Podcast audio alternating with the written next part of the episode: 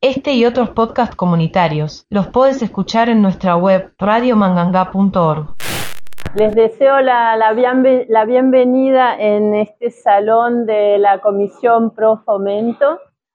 Bueno, entonces esta presentación tiene que ver con un curso que el colectivo de la Asociación Civil Nativos Punta Colorada tuvimos con el CURE, que era una formación de educación permanente. Bueno, les recuerdo la, pregunta de, investigación que teníamos, es cuál es la calidad del agua de la cañada y cuáles son las posibles afectaciones a su calidad del agua. Es todo lo que estuvimos viendo hasta ahora. Llegamos a las conclusiones, que son en dos partes, digamos, lo primero que vemos es un poco el análisis de, la, de las pruebas que hicimos, del análisis que hicimos, que se ve que la cañada a la altura de la desembocadura tiene parámetros más deseables, digamos, ahí donde entra en la playa. Está bien, pero teniendo en cuenta que es julio. En el sector medio el punto 3, como vimos ahí, es el peor punto porque había presencia de coliformes fecales, fósforo total por encima o también de la normativa, color, material flotante, zonas eutrofizadas, esa parte está realmente en un estado muy degradado. Um, pusimos que se puede relacionar con uh, la mayor densidad de urbanización, con efluentes de residencias, hay centros hoteleros, hay tres por ahí, y el criadero de animales también y residuos de construcción. Todo lo que fuimos viendo, todo eso influye esa parte de la cañada y ya vieron en qué estado está. Um, después las zonas más distantes de la desembocadura, vimos que había turbidez que pudimos explicarla por uh, el efecto de las lluvias. Y bueno, ¿está? Y después eh, pudimos eh, identificar algunas áreas más críticas, que ahí nosotros como asociación civil lo que queremos definir es que se puedan priorizar medidas de conservación, restauración y protección. Eso va a ser para hacia el futuro lo que queremos hacer. El enfoque participativo de la comunidad construye también a fomentar un mayor compromiso con la protección del ecosistema, porque cuanto más conocemos nuestro lugar donde vivimos y vemos el estado en que está, queremos vivir en lugares lindos, ¿no? Eh, y, hacerlos eh, que, sigan así. Entonces, cuanto más conocemos nuestro entorno, más queremos conservarlo, restaurarlo, protegerlo. Entonces, lo participativo es eso, es darse cuenta haciendo los análisis, tocando, viendo los olores, viendo todo lo que pasa, nos vamos concientizando y qué es lo que queremos hacer. Um, lo más importante que vimos es los planes de saneamiento. Digamos que en la época que empezó a poblarse acá no había tantos planes de saneamiento. Es que hay hoy en día planes de saneamiento, eso es algo que queremos también investigar y para eso nos gustaría uh, trabajar para, en la participación de un plan de ordenamiento territorial. Y les leo la frase, para que puedan mitigar la contaminación de los cursos de agua, así como evitar continuar en el proceso de degradación de los ecosistemas. Lo que hace falta es planificación, es tomar conciencia del estado de los lugares y planificar algo, no hacer, porque no es lo mismo cuando vive solo una persona que cuando se va también densificando, ¿no? Entonces, eh, cuando hay más comunidad, hay que organizar y planificar, cuidar y proteger. entonces, planes, bueno, ya Implementación de, políticas públicas, eso es algo importante que se necesita, responsables del bien común, como son los recursos hídricos de agua dulce. Además, justo que hicimos este análisis y este curso, fue el momento que estaba en crisis hídrica el Uruguay, entonces estábamos como más concientizados uh, sobre lo que puede pasar si se va degradando el agua dulce ¿no? en el país.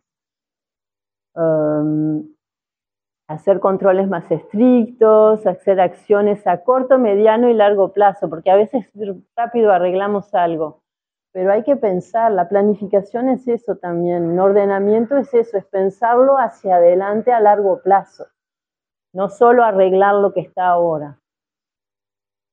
Y lo que vimos también con el curso, con las docentes, es que falta uh, educación ambiental, significa que si nosotros no, no, no, conocemos bien todo, no estamos todavía concientizados, es, tampoco, es también porque no aprendimos desde chicos en las escuelas a ocuparnos de, nuestro, de nuestra naturaleza, de nuestro medio ambiente. Lo estamos aprendiendo ahora de adultos y, y entonces educar a los niños, a los jóvenes, es importante sobre todo que los, niños son los más, más frágiles, por ejemplo, en la, desembocadura de, la cañada ahí en la playa. Se ve en verano que hay muchos niños que van a jugar ahí. Y si hay contaminación fecal en ese lugar y ellos son los más chicos, se pueden enfermar.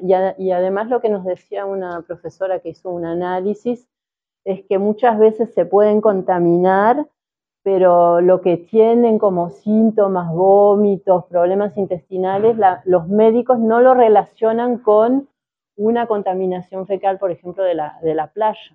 Entonces ahí no saben tampoco qué decir.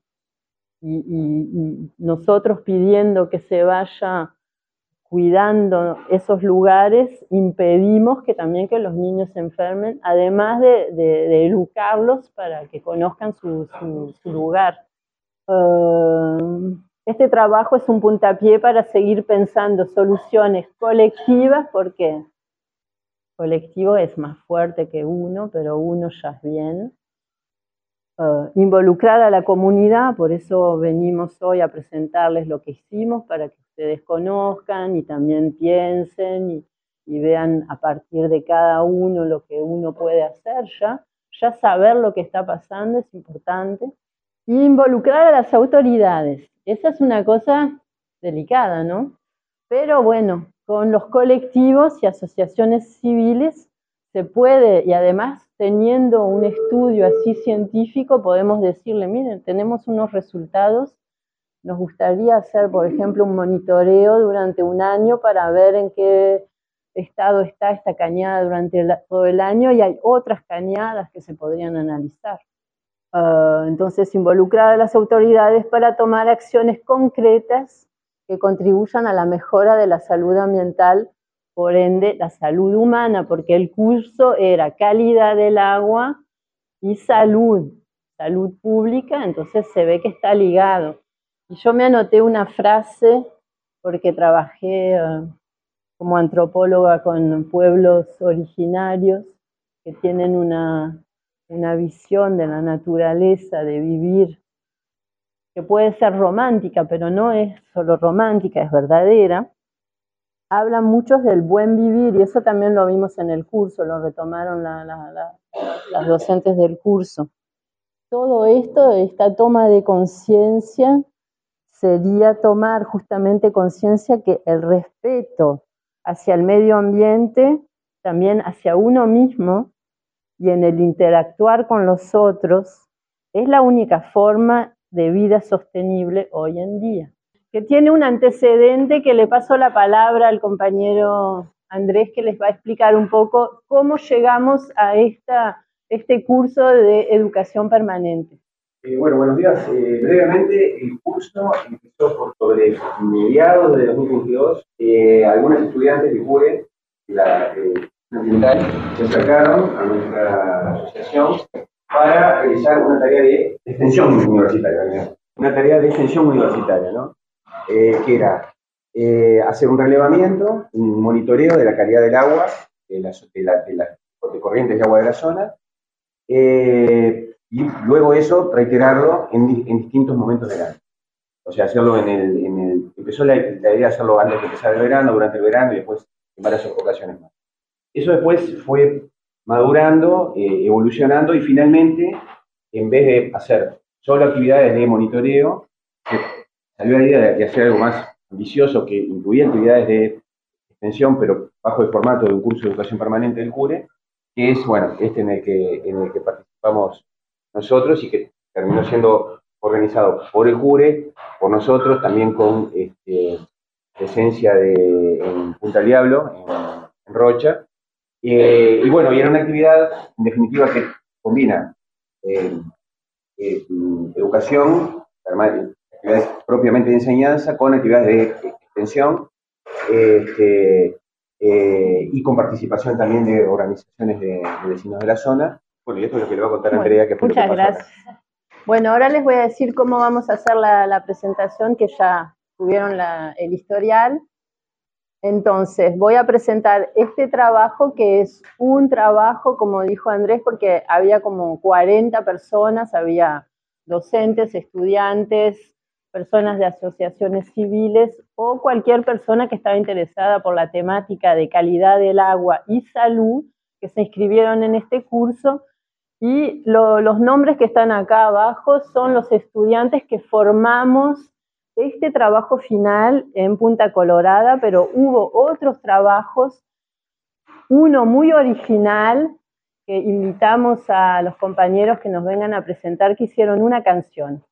Entonces, después de mi presentación vamos a pasar a la canción y después abrimos la, charla para intercambiar eh, entre nosotros. Bueno, una introducción es para mostrarles, bueno, como son vecinos de la zona, vecinas de la zona, ya conocen la, región, pero hicimos una toma de varios años, estado desde 2005 hasta 2022, para mostrar la urbanización y la densificación de esta urbanización. La más arriba es 2005, se ve que para abajo del camino vecinal está poblado y no muy denso, y después se va densificando y ahora ya está por acá mucho más poblado también y um, bueno, era un poco eso que queríamos mostrar, que se van haciendo hoteles, actividades recreativas, sobre todo más poblado durante todo el año y mucho durante las vacaciones que sean en verano o en, otro, en otras vacaciones. Buscamos, como es una, un estudio científico, buscamos los antecedentes a ver lo que existía antes de estudios en esta zona. No había nada sobre la cañada y, y, capaz que una cosa que no dijiste, Andrés, era que la preocupación primera era saber qué estado, en qué estado están las cañadas que nos rodean, donde convivimos, ¿no? Que teníamos la idea que podían estar contaminadas. Entonces se buscaron estudios antecedentes, no había nada sobre las cañadas, pero habían monitoreos, quiere decir que análisis seguidos desde 2019 de las playas y se, se vio que en la época estival Hubo hasta contaminación con coliformes fecales, quiere decir que había ya contaminación en la playa y sobre todo en la playa de eh, La Mansa, y es por eso que nosotros elegimos la cañada que desemboca en esa playa para analizarla. Habían otros estudios de aguas dulces, más bien de las lagunas, la laguna en José Ignacio, en Garzón, de Rocha y de Castillos, Um, hubo un informe acá sobre los sitios arqueológicos, que es un muy buen informe que está hecho, ¿sí? porque hay sitios arqueológicos cerca ahí también de, de esa zona donde desemboca la cañada, y en ese estudio ya se hablaba del ecosistema lunar, del ecosistema costero, y se decía ya las posibles degradaciones que pueden um, a ver en ese lugar. Y lo último que se oyó hablar mucho de las bacterias, producción de nutrientes, de eutrofización, que es cuando hay tantas plantas que se desarrollan en una cañada que la luz no puede pasar, no hay más oxígeno, que llega al fondo, no se puede hacer la fotosíntesis y entonces se va como ahogando toda la vida de la cañada. Entonces, esos son estudios que ven recientes, 2021. ¿no? El área de estudio, porque vamos desde lo más grande hasta verlo después lo más pequeño, entonces acá, bueno, piense que pueden reconocer, nosotros utilizamos la cañada la más larga que desemboca acá en la playa y ahí fuimos a decidir con las docentes uh, cuáles estudios, cuáles puntos, en cuáles puntos íbamos a tomar muestras. Acá tenemos otra perspectiva que pueden ver la leyenda acá, la pista de donde hay avionetas, Uh, hay lugares de agropecuario en lo verde. Uh, el sitio arqueológico acá, no sé si llego. Um, hay un viñedo que es importante porque está uh, cerca de una de, de, las muestras que hicimos en el monte indígena. Y, um, sí. y bueno, la urbanización se ve acá y hay también hoteles, tres hoteles sobre esta cañada. Y ahora vamos a pasar a los puntos más específicamente. Bueno, cuando se hace un análisis científico, siempre se tiene una pregunta de partida, ¿no? Entonces nosotros era, la, la pregunta que nos hicimos es, ¿cuál es la calidad de agua de la cañada y cuáles son las posibles afectaciones a su calidad de agua? y el objetivo era identificar de forma participativa el estado de situación actual de la calidad del agua de la cañada Punta Colorada, conocer las posibles causas que pueden contaminar la misma, monitoreando y analizando parámetros físico-químicos, incluyendo nutrientes, nitrógeno, fósforo, coliformes fecales, glifosato y AMPA, que lo vamos a es eh, un derivado del glifosato, digamos que a veces no se encuentra glifosato en, la, en, la, en los análisis, pero se puede encontrar AMPA, significa que hay contaminación igual. Esto es lo que podíamos hacer con el laboratorio del CURE, como análisis. Acá se ven los puntos, empezamos, um, están acá detallados y acá empezamos en el mar, acá la desembocadura, después los vamos a ver más, mejor cada punto, los muestro rápidamente. El 3 es uno que está en este lugar que está más densificado, más urbanizado. El 4 es el puente donde está la, el camino vecinal. Y después nos pudimos ir para el lado que acá el vecino que está del otro lado del camino de los eucaliptus, donde hay un tajamar, nos dejó entrar para hacer una, tomar muestras para analizar.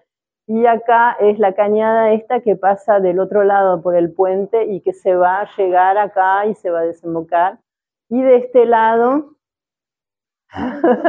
fuimos para acá, que, también viene acá de este lugar donde puede haber uh, animales o otras cosas. Y acá es el, um, el punto que está en medio del... Uh, monte indígena, entonces no hay nada de urbanización, pero están los viñedos más arriba. Entonces elegimos esos puntos porque cada punto tenía una especificidad y también un acceso fácil, ¿no? Para, para poder ir a sacar las muestras. Acá están mejor, se ve la playa, uh, la desembocadura. El punto 3, acá hay como el punto 3 es este, Uh, acá se ve mucho lo que decía antes, eutrificación, porque está, no se ve casi el agua, la cañada está tapada por la vegetación. Y el 4 es acá donde está el camino vecinal que pasa por acá y eh, la cañada pasa por estos tubos. Otra perspectiva más que se ve desde hacia el aire y se va viendo un poco la línea de la cañada como va yendo. Este es el Tajamar, y del otro lado del Tajamar, bueno, se pasa por toda, del otro lado, acá se ve... Um, Digamos, hacia la, el este está el claro, hacia el oeste está el otro punto. Claro, hacia la cañada. Uh -huh. Dijimos esta foto, es la foto del volante, no sé si la vieron, porque se ve un poco toda la línea, la línea donde hay monte indígena, todavía hay um, ahí pasa la cañada. Y por ejemplo, lo, que se está haciendo, que se llama, dicen limpieza, pero es más bien devastación del monte indígena, tiene también influencia sobre el estado ¿no? de, la cañada. Acá es para mostrar, esto era del lado 6, ¿no? Ah, mostrar la otra porque así se ve mejor. Se ve que es esta parte y acá donde pasa la cañada hay mucho más monte indígena y ahí no hay, nosotros pasamos por acá para llegar ahí. Y ahí había muchos árboles, aruera, arrayán, coronilla, ¿cómo? Molle, chalchal, todos árboles nativos, canelones. Bueno, pasamos a la metodología que tuvimos que aprender a utilizar ciertos instrumentos para hacer las mediciones. Entonces, la sonda multiparamétrica, que es esta, que nos daba diferentes um, indicaciones, la temperatura del agua, el pH, potencial hidrógeno, la conductividad, la turbidez, oxígeno disuelto, saturación, saturación de oxígeno disuelto, total de sólidos en disueltos y salinidad. Todo esto se va a ir explicando mejor, lo digo así. Y el anemómetro, que mide la velocidad máxima del viento y la temperatura del aire, teníamos que levantarlo así en dirección del viento. Y algo que tuvimos que tomar en cuenta es que el día que hicimos las muestras fue el 15 de julio, también era durante las vacaciones de julio, y unos días antes hubo lluvias, que hacía tiempo que no llovía, justo llovió, y eso tiene una influencia en los análisis, como lo van a ver después, y sobre todo acá llovió más que en el promedio departamental. Después de sacar las muestras, tuvimos que montar un, eh, ¿cómo decir? un laboratorio móvil para, por ejemplo, acá eh, las unidades formadoras de colonias son los coliformes fecales. Tuvimos que hacer por cada punto una dilución, hay que hacer tres muestras para, porque hay que tomar muchas muestras para tener una, una digamos, una respuesta que podamos después publicar. Entonces, las diluciones acá, por ejemplo, del mismo punto, que es el 2, según está diluido, nos muestra acá los puntitos azules son coliformes y con otra dilución se ve que hay mucho más. Y eso lo vamos analizando después. Ah, después de hacer todo esto, tuvimos que dejarlos ah, incubados durante más o menos un día. También hicimos eh, el análisis de los nutrientes, que va a ser el nitrógeno y el fósforo, que eso nos da, son, digamos, eh, seguimos un protocolo de investigación porque hay ciertas eh, medidas que son estandarizadas y nosotros teníamos que conformarnos a lo que existe para poder comparar. Entonces, eso, bueno, con la ayuda de las docentes hicimos todos esos análisis y así fuimos aprendiendo a cómo, cómo hacer esto también, que una de nuestras ideas sería poder seguir haciéndolo, porque esta es sola una muestra que hicimos en un momento del año, pero lo que se llama monitoreo sería hacer un seguimiento durante el año para poder comparar cómo en el año ya se va transformando. Pero bueno, así aprendimos a seguir un protocolo de trabajo, conocer datos estandarizados y cómo utilizar, porque hay que agarrar, al principio no, lográbamos o rompíamos el papel, todo es muy delicado, así que bueno. Esto es la metodología para el, análisis del glifosato y el AMPA, que lo hicieron en el laboratorio del CURE, esto no podía ser en laboratorio móvil, pero acá tienen, bueno, por suerte en el grupo de estudiantes que hicimos el trabajo había una química y otro que conocía muy bien porque nos hicieron la fórmula del glifosato y el AMPA. Y esta es la, no sé si querés explicar un poco de No, es el cromatógrafo, HPLC, que es el aparato donde hace la medición de la, hace un pico de corridas, ahí donde detectan de acuerdo al pico de que si es eh, glifosato o es AMPA. Y, todos los que vieron este aparato dijeron, wow, acá vemos los resultados y algo que, nos dio placer es que lo verde es lo que está eh, bien y lo rosado son puntos que están por arriba de la normativa que es definida como algo que, está, que no está degradado. Entonces, finalmente estábamos bastante contentos.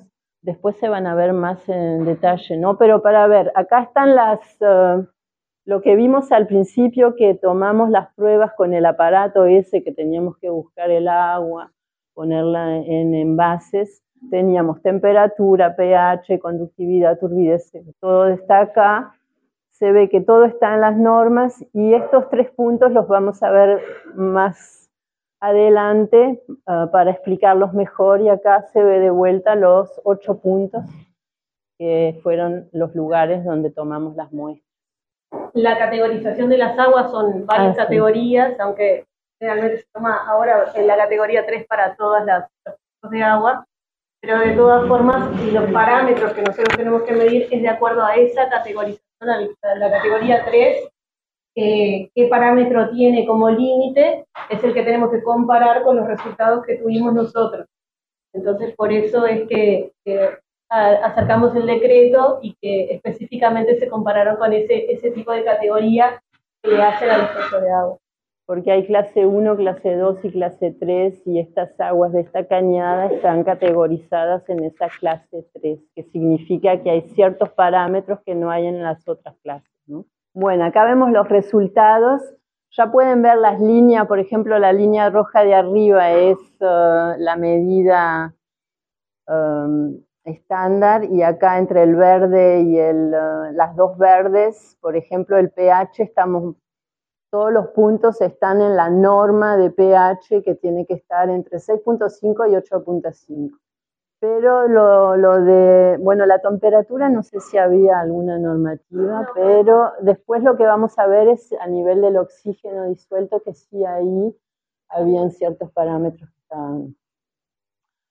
sobre todo en estos puntos, si se acuerdan, el punto 3 es el punto que está en la primera parte de la cañada, en el medio, donde se ve toda la cañada que está tapada por la vegetación que ya no respira y que justo cuando tomamos la, muestra en ese punto, hubo, desde una casa salió un chorro con este color y iban a ver el resultado que tuvo en el muestreo. Y acá se veía material flotante, espumas, acá también, y color eh, extraño. Este es el punto justamente 3 para analizar los coliformes fecales, quiere decir que hay contaminación fecal subió mucho por ese desagüe que hubo en el momento que tomamos la muestra. El otro punto donde está también la contaminación es el otro, el 4, que está desde en el camino vecinal por esos tubos. Y esta es la desembocadura de la playa, se ve que está a 1100, pensemos que es el mes de julio, capaz que en verano puede subir ese punto. Y los otros, el que se ve más bajo es siempre, bueno, el monte, y en el mar, porque cuando llega al mar se disuelve todo. Ah, la turbidez, que habíamos visto que tres, ah, puntos tenían eso, eso puede, la causa puede ser por las lluvias que hubo unos días antes que llevaron, movieron el agua y acarrearon cosas, materias. Entonces, el punto del Tajamar, por ejemplo, y el punto del otro lado, este y oeste, y también en estos lugares hay ganadería que se acerca. Y el punto 8 es del otro lado del puente también de la Avenida de los Eucaliptus, quiere decir que viene del Tajamar, llega por acá y después pasa por este punto. Y el fósforo, acá, bueno, también esto lo vamos a seguir explicando, lo del fósforo más, más adelante. Los resultados también, bueno, fósforo o nitrógeno son eh, también lo que tiene, que da indicaciones sobre la eutrofización, es decir, que falta de, respiración de la cañada, del oxígeno, y también cuando hay mucha ganadería o, mismo coliformes, ¿no?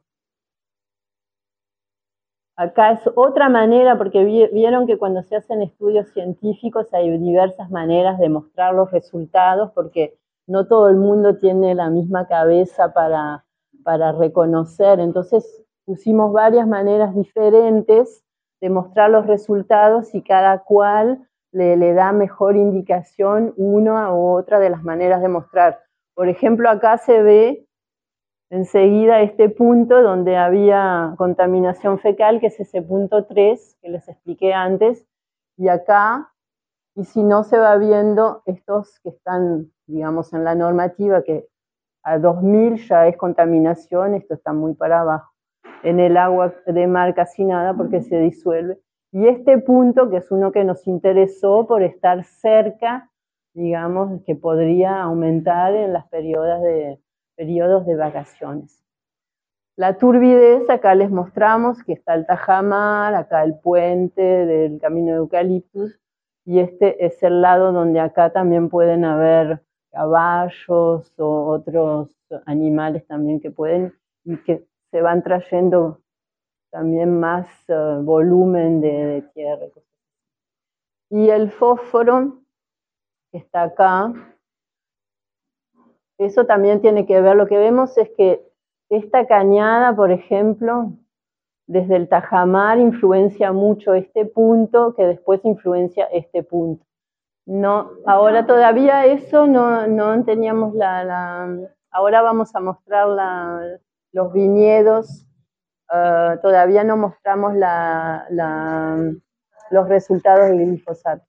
Esos son los nutrientes que tienen que ver con ah, presencia de ganadería, con presencia de esa ah, eutrofización, quiere decir que mucha materia, mucha, mucha vegetación que impide que la luz pase y que se va asfixiando ¿no? la, la cañada. Pero todavía no tiene que ver con lo agrotóxico.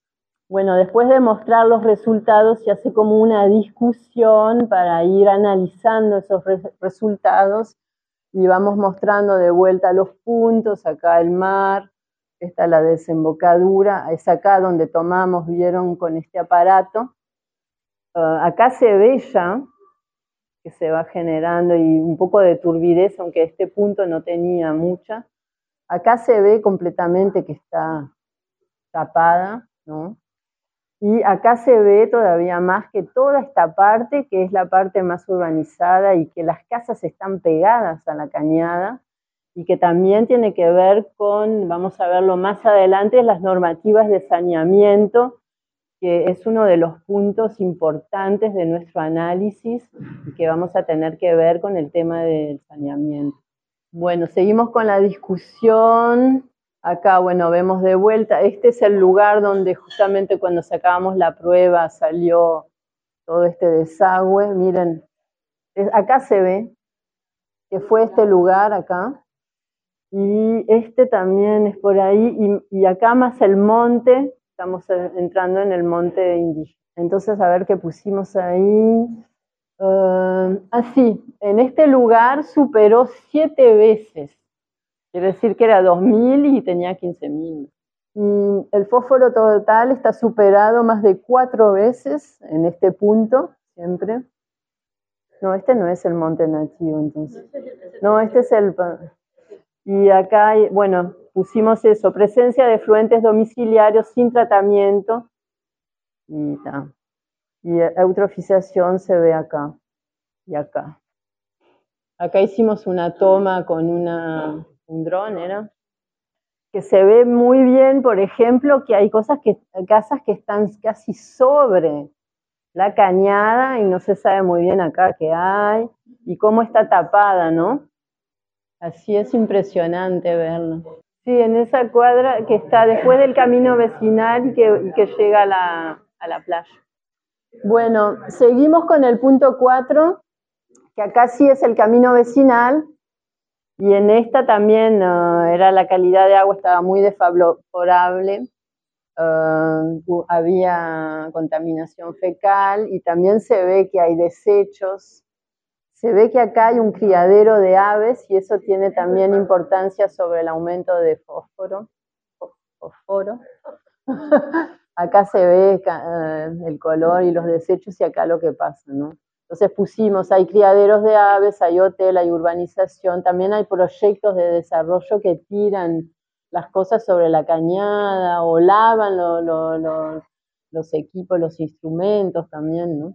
Se está y ahí se está construyendo mucho más. Eh, después del camino vecinal para arriba vimos eh, en los primeros mapas que mostramos, 2022, que se está construyendo mucho para, ese, para ahí, para el norte.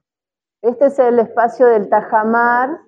Acá también fósforo total superado, que puede ser por, eh, porque hay ganadería, um, recreativas acuáticas, no sé lo que, capaz que vieron un lugar con peces y, después del otro lado el Monte Serrano, que también había turbidez.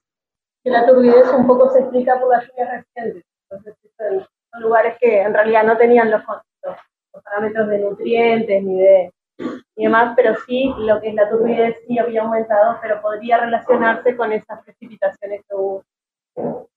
Bueno, acá vemos de vuelta todos los puntos y llegamos al punto 8 que es este. Dejamos el 7 para el final, que es el Monte Nachi. Acá uh, es Monte Serrano más bien, y se ve que llegó también Turbidez porque viene del Tajamar, está cañada y pasa por acá y llega acá. Entonces tiene mucha influencia en este, en este trazo. También, como dijo Alejandra, la turbidez por las lluvias que hubo unos días antes y el fósforo total superado porque también viene de, de este espacio. El monte nativo es acá, acá se ve el puente que pasa todo ahí donde está vegetación es la cañada. Y ahí lo que pusimos es que identificamos el viñedo más arriba, como preguntaba Estela, pero en ese momento del año no hay, no utilizan ningún agrotóxico, ningún pesticida, nada. Entonces no nos dieron ninguna muestra y lo único que podíamos calcular era glifosato y el AMPA pero todas estas cosas que también utilizan fungicidas, glufosinato, de amonio, algún fertilizante, todo esto no lo podíamos medir porque no teníamos la, manera de hacerlo en el cure, ¿no? Entonces capaz que puede existir y además en el momento, en julio, no están poniendo nada porque es invierno, empiezan a poner a partir de septiembre hasta marzo, por eso el monitoreo sería seguir haciendo pruebas para ver si hay contaminación, porque en ese lugar parece el más puro, el más limpio, la agua está clarita, pero a veces los agrotóxicos no se ven en el color ni en, el olor, se, descubren solo cuando se hace un, análisis. Ahí no había glifosato ni AMPA en este momento del año. Los otros parámetros estaban todos muy bien, no había, era es uno de los lugares donde estaba la, calidad del agua, está la más, la, mejor, digamos, sin ese aspecto de uh, agrotóxico. Y con esto le voy a pasar la palabra y la canción a compañeros que hicieron un trabajo muy original, que yo digo que es arte político.